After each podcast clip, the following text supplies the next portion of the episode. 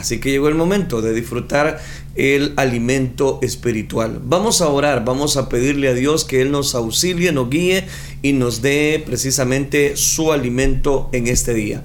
Oremos, Padre nuestro que estás en los cielos, te damos gracias, Dios mío, por cada persona que está conectado a esta red social. Bendice los que han de escuchar la grabación a través del Spotify, a través de las demás redes, Dios mío. Te pedimos que tú llenes nuestras vidas, que tú llenes nuestras vasijas, que nos permitas disfrutar del el alimento que tú tienes espiritual para cada uno de nosotros, reconociendo que hay personas que necesitan, Padre Celestial, desarrollar ese alimento en sus vidas, digerirlo. Ayúdanos, Padre Celestial todo esto lo pedimos en el bendito nombre de tu Hijo amado, por quien desde ya te damos las gracias. Gracias Cristo Jesús. Amén Señor y amén. Gracias por estar disfrutando con nosotros. Estamos transmitiendo en vivo. Seguimos desarrollando esta serie que hemos dado muchos, muchos aprendizajes, muchas enseñanzas, pero continuamos hablando acerca de venciendo batallas emocionales. Ya hemos hablado de cómo vencer la soledad cómo vencer también aquellos elementos que se presentan a nuestra vida espiritual. El día, en esta semana, bueno, la semana anterior iniciábamos de cómo vencer la batalla de la depresión, esa batalla emocional que muchas veces llega a tocar la puerta de nuestras vidas. Es interesante, en el último programa yo hablaba de varios ejemplos de cómo eh, algunos profetas, reyes, personajes de la palabra de Dios también tenían depresión. Y tomábamos varios modelos en los cuales nos sirvieron como realce, como punto de partida para poder evaluar esa temática y es ahí donde pusimos varios elementos, eh, pero eso es lo que estuvimos hablando la semana anterior. Ahora quiero que continuemos desarrollando específicamente esta serie que tiene que ver con cómo enfrentar esa depresión. Ahora quiero hablarles bajo el tema el poder del gozo. Cómo combatir esa depresión yéndonos bíblicamente y bajo esa expectativa o esa palabra de el gozo. Usted sabe que el gozo del Señor es nuestra fortaleza. El gozo del Señor está para todos aquellos que experimentan la bondad y la misericordia de Dios.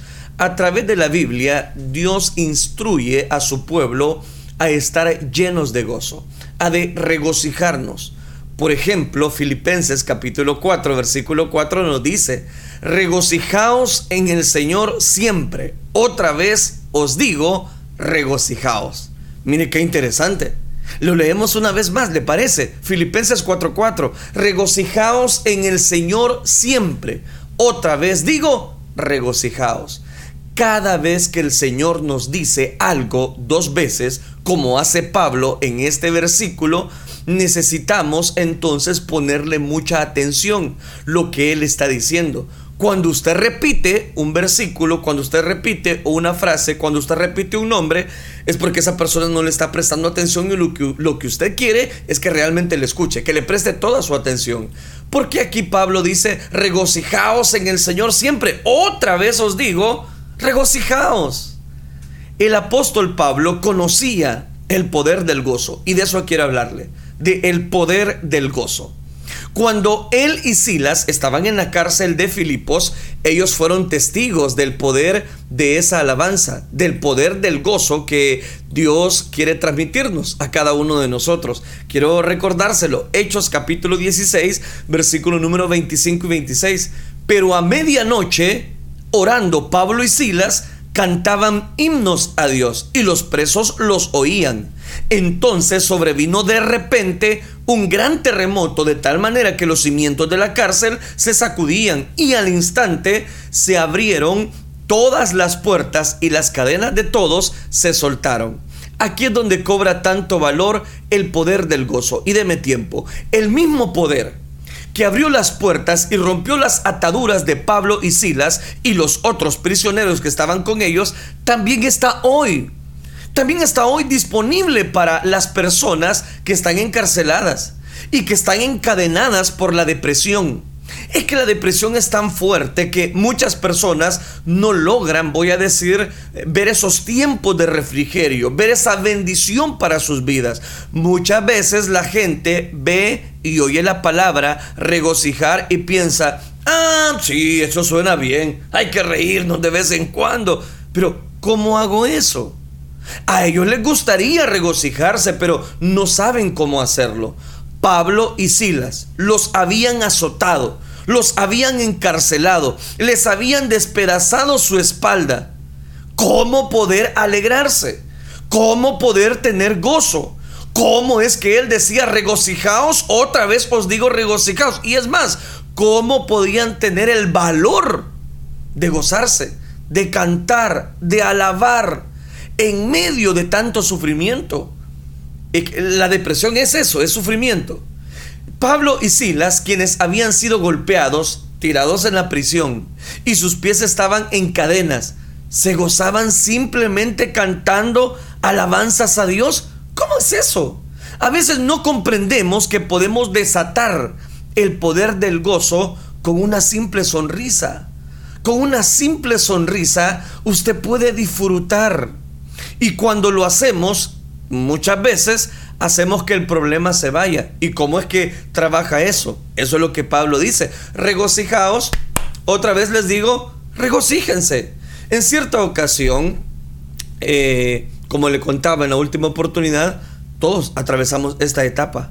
Me preparaba para hablar acerca de este tema, sobre la depresión, y el Señor me enseñó algo muy importante. La gente viene para ser aconsejados, porque están deprimidos, es obvio. Muchos están tomando medicamentos porque están deprimidos, es así, pero no entienden que una simple sonrisa es todo lo que necesitan para que la depresión comience a irse. El problema es que las personas muchas veces no ven el gozo como parte de la solución que la Biblia registra.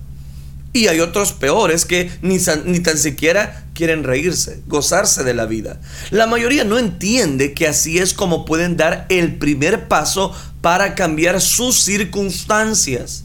El cambio es muchas veces el resultado de un pequeño ajuste de un pequeño ajuste a nuestra forma de enfrentar una situación. El Señor nos está diciendo, la depresión se irá si solamente sonríen, si solamente cantan algunas alabanzas en mi nombre. Y si se riegan un poco sobre la depresión, esa depresión no va más, se tendrá que ir. La depresión se irá si respondieran de esa manera tan pronto empezarán a sentirse deprimidos. Es decir, si usted le hace caso a la depresión, va a entrar como el ejemplo que yo le ponía precisamente de el profeta Elías. Señor, quítame la vida, ya nadie te quiere, ni me quieren a mí. Se fue a refugiar en una cueva. ¿Y por qué? Porque tenía miedo. Había entrado en una etapa de depresión tremenda aunque había visto la mano poderosa de Dios obrando a favor del altar que él mismo arregló. ¿Se está dando cuenta? Que pueden haber momentos de grandeza, de bendición para nuestra vida, que nos sentimos eh, que nada nos puede detener. Pero van a haber momentos difíciles. Van a haber momentos complicados que usted no puede, no puede seguir. Y tal vez sí puede seguir, pero está entrando en una etapa crítica hablando acerca de la depresión. Y ahí es donde cobra tanto valor lo que Dios nos quiere decir. Nos dice a través de su bendita palabra. ¿Por qué razón? Porque el cambio es muchas veces el resultado de un pequeño ajuste que usted tiene que hacer. ¿Y cuál es ese pequeño ajuste? Sonría. Como dicen las personas, sonríe que Cristo le ama. Y eso es verdad. El Señor quiere que tú disfrutes. Hay algunas personas que no logran salir de la depresión y buscan en medicamentos para lograr salir. ¿Por qué? Porque en sí la depresión lo que trae es dispara otras enfermedades, como ya se lo he demostrado, eh, la, la tiroide, que la presión arterial, que el azúcar en la sangre, todos esos elementos logran tener tanto protagonismo en nuestra vida porque le hemos dado cabida. La puerta de la depresión está abriéndose. Muchas, eh, muchos están entendiendo esto por primera vez, aunque las escrituras claramente lo enseñan, más de lo que usted se imagina. Si vamos a hablar del poder del gozo, no solamente tengo un pasaje que, pueda, que yo pueda mostrarle, sino que dentro de la palabra de Dios están escondidos varios pasajes de las escrituras. Tal vez no, no escondidos, pero están ahí para que cada uno de nosotros los tomemos en cuenta. Vámonos a Gálatas capítulo 5 versículos 22 y 23. Los frutos del Espíritu, ¿se recuerda? Resulta que uno de los frutos del Espíritu, ¿sabe cuál es? El gozo. Leámoslo. Mas el fruto del Espíritu es amor. Y mire cuál es el segundo. gozo, alegría. Mas el fruto del Espíritu es amor, gozo, paz, paciencia, benignidad, bondad, fe, mansedumbre, templanza. Y contra tales cosas no hay ley. ¿Cuál es uno de los frutos del Espíritu? También es gozo. Gócese, disfrute. No hay por qué estar triste. No hay por qué sentirse desanimado. Gálatas capítulo 5, versículos 22 y 23 nos dicen esa gran verdad. Si tú tienes una relación personal con el Señor, si tú eres salvo, el Espíritu Santo mora dentro de ti. El Espíritu Santo es el que está obrando a favor de tu vida. Lo que pasa es que no estás tomando en cuenta el gozo que el Señor Jesucristo nos ha dado a aquellos que somos sus hijos. Sí, eso es lo importante, el gozo. Y es aquí donde muchas personas se debilitan al no encontrar el beneplácito por el cual ellos deben o pueden mostrar ese gozo. Si el gozo es un fruto del Espíritu y el Espíritu está dentro de ti, entonces tienes gozo dentro de ti. No tienes que tratar de obtener el gozo o comprar el gozo o de manufacturarlo. No, ya está ahí. Está en tu vida. De la misma forma, también tienes la habilidad de amar y de desplegar los frutos del Espíritu, porque el Espíritu habita en ti, está en ti. Es bien importante entender que como creyentes no estamos tratando de conseguir gozo, tenemos el gozo de Cristo Jesús. El gozo está en nuestro espíritu porque es uno de los frutos del espíritu. Lo que tenemos que hacer es aprender a desatar ese gozo. Lo que debemos hacer es aprender cómo desarrollar ese gozo en nuestra vida. ¿Por qué? Porque Jesucristo es eh, la paz, el gozo de nuestra vida. Y es donde cobra mucho valor. Cada uno de nosotros tenemos el gozo en Cristo Jesús, o por lo menos deberíamos de tenerlo. El drama de la ruleta rusa, así se llamaba aquella noticia. El problema casi desde que se conocieron estas personas se trataba de sesiones de alcohol y marihuana. Era una historia verídica, de mi tiempo, de enojos, de malentendidos. Y Diana Silveira y Gerardo Sousa que habían eh, vivido, eh, habían eh, enfrentado la vida juntos, compartían por partes iguales el maldito juego. Así se llamaba, la ruleta rusa. El sábado 22 de junio de 1991 sumaron algo más, la ruleta rusa, otro juego. En medio de vapores, de alcohol, de estupefacientes, de marihuana, Gerardo Sousa sacó su revólver y mientras insultaba a Diana, frotaba nerviosa su arma. Frotaba nervioso la mano con su arma. Lentamente extrajo de su bolso una bala, una sola bala. La introdujo en el casquete, en el tambor, dio vuelta al revólver y con el chasquido de metal contra metal regresó el tambor a su lugar. Luego, con esa misma pausa deliberada, hizo girar el tambor, acerca el arma y apretó el gatillo. Gerardo tenía 26 años de edad. ¿Qué es esa confusión dentro del ser humano que lo hace llegar a tales extremos? ¿Qué influencias? ¿Qué dramas? ¿Qué dolores pueden afectar de un modo tan negativo a una persona? ¿Qué puede hacer que alguien ponga una bala en el tambor de un revólver y con calma use la arma contra sí mismo. ¿Será solo un juego? De ninguna manera. ¿Quién llega hasta esas fronteras tan terminantes y ya no quiere seguir viviendo? Aquí se interpone otra inquietud. La pregunta es casi obligada. ¿Por qué no quería una persona vivir? Todo en nuestro universo tiene a la vida, tiende a la vida, busca la vida. Nada ni nadie nace para morir, nacimos para vivir. Incluso cuando por la edad ya avanzada tenemos que partir de esta vida, lo hacemos a la fuerza. ¿Qué entonces es lo que interrumpe esta gran ley de la naturaleza? ¿Qué es lo que hace que las personas ya no quieran seguir viviendo si solamente tienen una vida? ¿Qué es lo que hace que las personas, el ser humano, siga matando a sangre fría? ¿Qué pasa con eso? Cualquier cosa que nos quita el deseo de vivir es antinatural. La vida busca perdurar. Y cualquier cosa que altera esa ley antinatural, partiendo de esa premisa, tenemos que entender que el deseo de morir no viene de nuestro Creador. Dios desea darnos vida y esta la quiere dar en abundancia. Si pensamos que no hay razón de vivir, es ahí donde pensamos que ya no tenemos ese elemento indispensable para poder disfrutar lo que Dios tiene para cada uno de nosotros. Y ahí es donde cobra tanto valor lo que Dios ha dado a través de su bendita palabra. Es que recuerde, no es del que quiere, no es del que corre, sino de Dios que tiene misericordia. Y Él tiene misericordia de nuestra vida. Cuando nosotros buscamos su presencia, su gracia, su amor, es ahí donde podemos disfrutar de su gran amor, de su misericordia, que siempre va a estar latente para cada uno de nosotros. Es ahí donde ahora Gálatas nos dice, más el fruto del Espíritu es amor, es gozo, es gozo para su vida disfrute el gozo que usted tiene. Normalmente las personas muchas veces no valoran.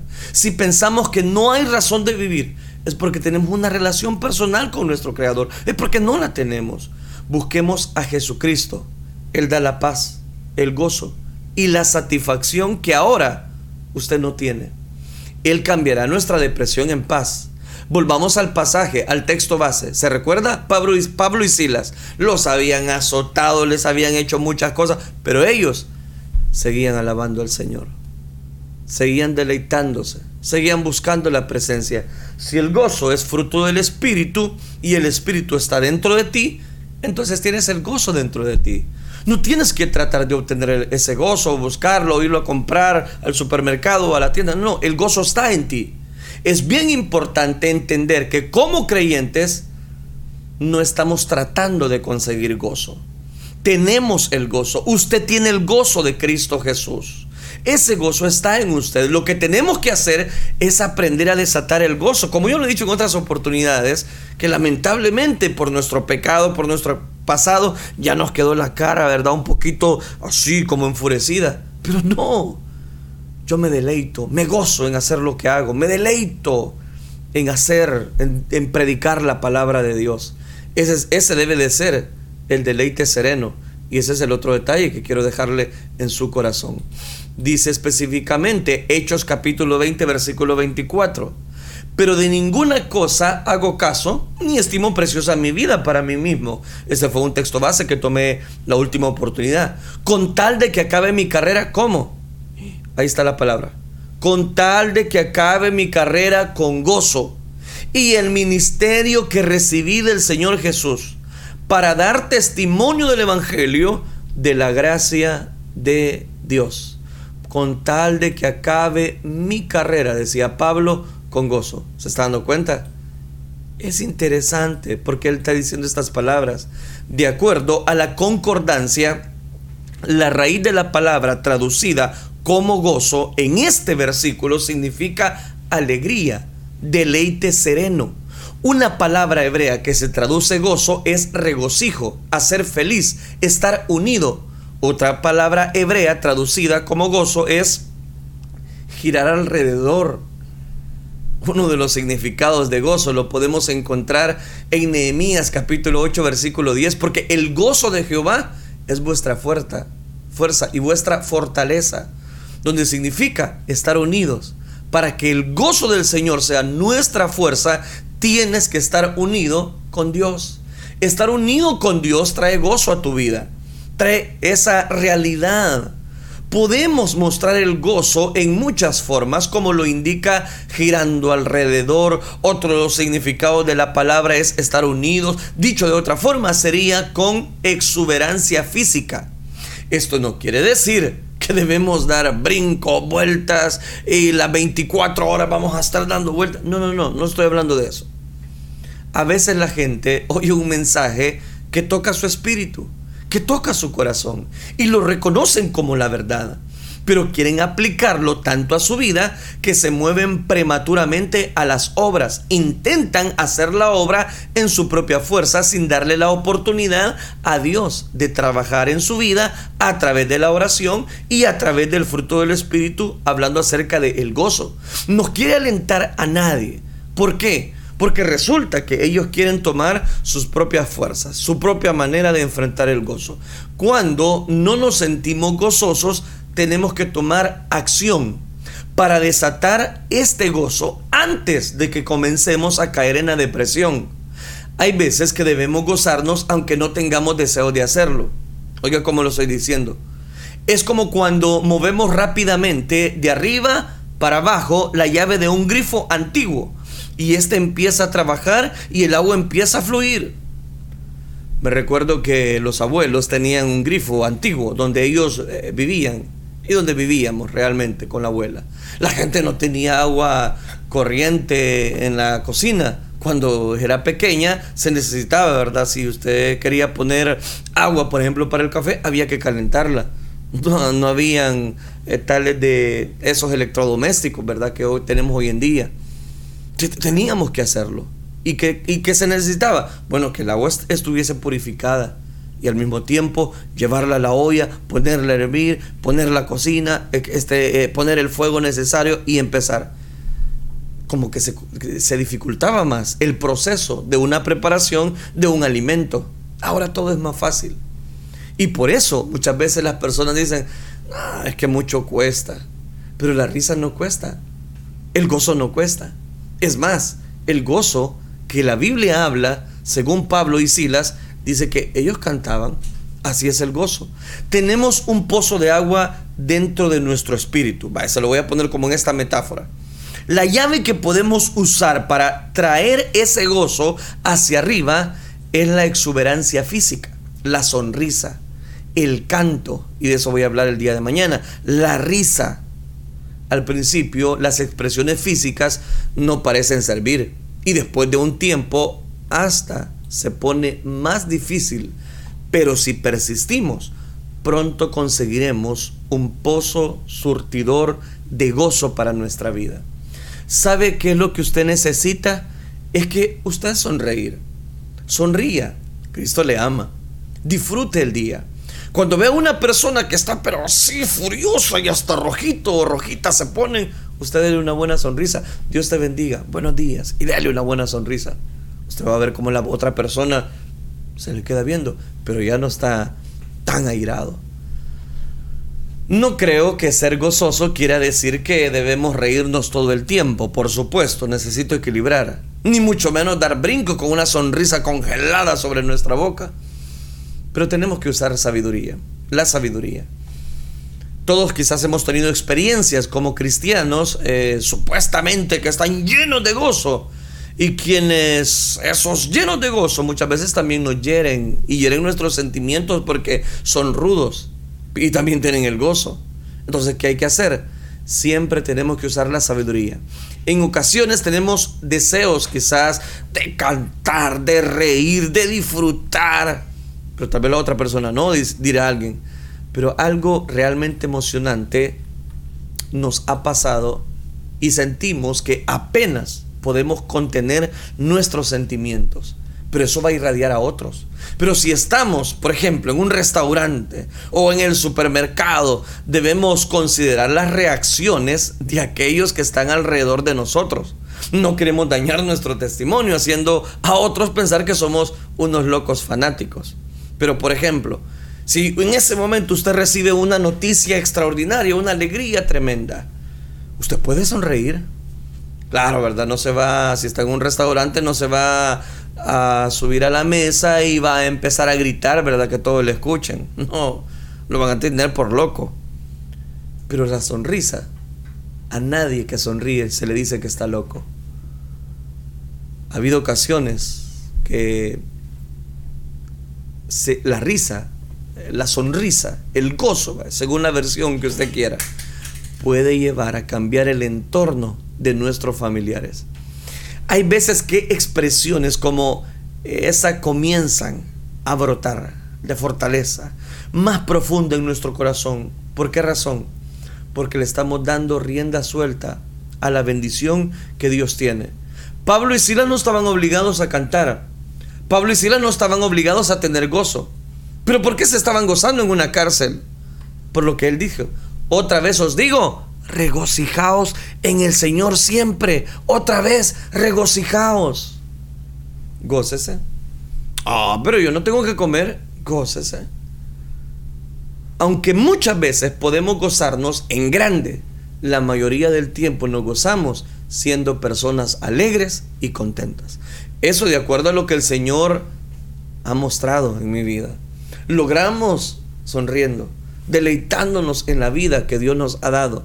Al deleitarnos en la vida que Dios nos ha dado, resulta que sonreír para muchas personas, y se lo voy a decir claramente, es un asunto serio. Y eso es, eso es toda la verdad. Sonreír es un asunto serio. Déjeme le explique, no me malinterprete.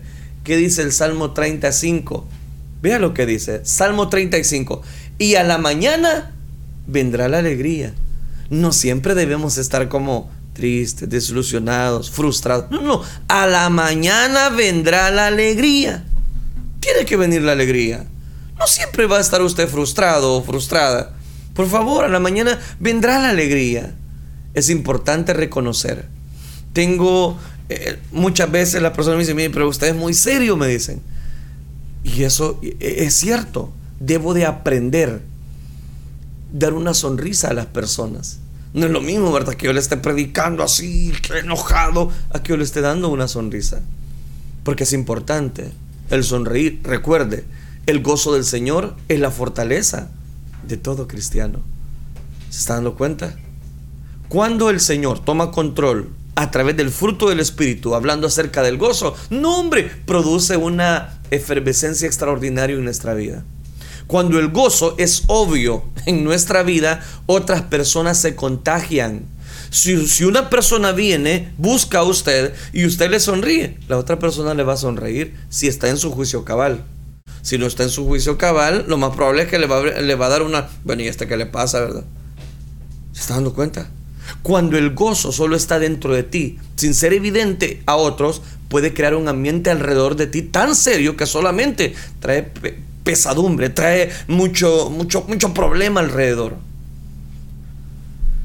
Es importante reconocer que Silas y Pablo, o Pablo y Silas, según usted quiere el orden, ellos estaban ahí, pero estaban cantando al Señor y yo me imagino que cantaban. No, la Biblia no nos dice, ¿verdad? Pero yo me imagino. No puede estar triste un corazón que alaba a Cristo. Qué lindo. ¿Y cómo gozarse aún en, los momentos difíciles? Eso te ayudará a vencer la batalla de la depresión. La batalla de la depresión, muchas veces algunas personas no logran salir victoriosos. ¿Por qué? Porque resulta que están frustrados, no tienen días buenos para sus vidas, ¿Y qué les pasó? No sonríen. No había una palabra de alegría, no había una fortaleza para su corazón. Y es ahí donde Dios quiere tomar tanto control en nuestra vida. Porque todos sabemos cuándo sonreír, cómo sonreír. Si el gozo del Señor está en su interior, pero no se sonríe ni muestra su brillo, usted se verá agrio desde el punto de vista natural. La forma en que las personas se comportan con usted depende mucho de cómo usted les cae, cómo ellos lo perciben que usted es. Usualmente la gente no quiere bendecir o ayudar a una persona que carece de, que carece, voy a decirlo, como persona enojada o que es una persona enojada más bien. Todos sabemos cómo sonreír. Es uno de los regalos que Dios nos ha dado. Una sonrisa hace que la gente se sienta bien y la gente se ve hermosa cuando sonríe. Nunca, voy a decirlo de esta manera, debemos eh, pagar con la misma moneda. Si la otra persona viene pues seria, enojada y quizás hasta echando rayos, como decimos, no hombre, dele una buena sonrisa. Considere esta arma para vencer la depresión, el gozo. No tome pastillas, mejor sonría. Las circunstancias difíciles por las cuales todos atravesamos en la vida están ahí. La Biblia nos dice que debemos tenerlas por sumo gozo. Hermanos míos, dice Santiago, permaneced con sumo gozo ante las pruebas. Dios le habló, eh, y este es el punto, a muchas personas hablando acerca de los ejemplos que he mostrado de la depresión. Lo importante es que cada uno de nosotros nos enfoquemos en el gozo correcto, el gozo que Dios ha puesto para nuestra vida, ese gozo que sobrepasa todo entendimiento y que llena nuestros corazones. Cuando nosotros decidamos eh, mostrar esa alegría en nuestro corazón, es ahí donde cobra tanto valor lo que Dios establece a través de su palabra. El gozo es nuestra fortaleza. Y como decía el salmista, y a la mañana vendrá la alegría. Jesucristo dijo en cierta ocasión, de la abundancia del corazón habla la boca. Mateo 12:34. Es importante que cada uno de nosotros adaptemos lo que la Biblia registra y la cumplamos al máximo. ¿Qué podemos hacer para cambiar nuestras negativas? Eh, eh, palabras negativas, eh, expresiones negativas, por palabras positivas, por gestos como la risa, el gozo. Vamos a cambiar el, cuando cambiamos el contenido de nuestro corazón. A eso se debe que digamos con tanta insistencia que cuando Cristo mora en nuestro corazón tenemos paz y tenemos gozo. Y las palabras que decimos y la actitud que tomemos reflejan, van a reflejar ese gozo. Él quiere cambiar nuestra tristeza en una paz, en un gozo total debemos dejar que Cristo obre a favor de nuestras vidas. Es la única manera como usted va a poder desarrollar el gozo que el Señor tanto le quiere entregar a usted. ¿Cómo vencer la batalla emocional de la depresión? Muestre una sonrisa. alguien diga, ah, qué bonito, a, decirlo es fácil, pero yo que estoy enfrentando esta batalla, a mí no se me hace fácil reír. Tiene una gran verdad, eso es verdad. Pero si usted sigue encadenado con esa misma depresión, tampoco le va a llevar a algo bueno. Pruebe con lo que ahora hemos visto a la luz de la palabra. Pruebe ejerciendo una sonrisa. Pruebe ejerciendo el gozo del Señor, porque es nuestra fortaleza. Vamos a orar, vamos a pedirle a Dios que Él tome control de cada una de nuestras necesidades, porque recuerde algo, Él es el único que puede ayudarle a salir de esa situación. Oremos entonces, Padre nuestro que estás en los cielos. Gracias te damos, Dios mío, porque tú eres misericordioso, bondadoso con cada uno de nosotros. Gracias porque en medio de tanta turbulencia, indiferencia, podemos, Señor, encontrar en ti el oportuno socorro. Dios te ruego que tú tomes control de esas batallas emocionales que están ahí, queriendo tomar tanto protagonismo en el corazón de tu pueblo, de tus hijos, de varias personas. Te ruego, Padre Celestial, que tú, como hablas claramente, como lo has hecho en esta mañana, cada uno de nuestros corazones, yo te ruego, Padre Celestial, que tú nos auxilies, nos guíes, nos fortalezcas, nos llenes de tu paz. Y así como Pablo y Silas se gozaban en aquella cárcel, ayúdanos también a nosotros que podamos encontrar la, esa vía del gozo, que tú has demostrado y que tú, Señor, nos das como una arma que podemos vencer la depresión, esa batalla emocional, disfrutando lo que está a nuestro alrededor. Ayúdanos a disfrutar nuestro trabajo, ayúdanos a disfrutar a nuestros hijos, ayúdanos a disfrutar a los de nuestra casa, Gracias te damos desde ya porque tú eres el dador de la vida, el autor y consumador de nuestra fe. Gracias por este momento que tú nos has entregado, tu bendita palabra. Gracias Cristo Jesús. Amén Señor. Y amén.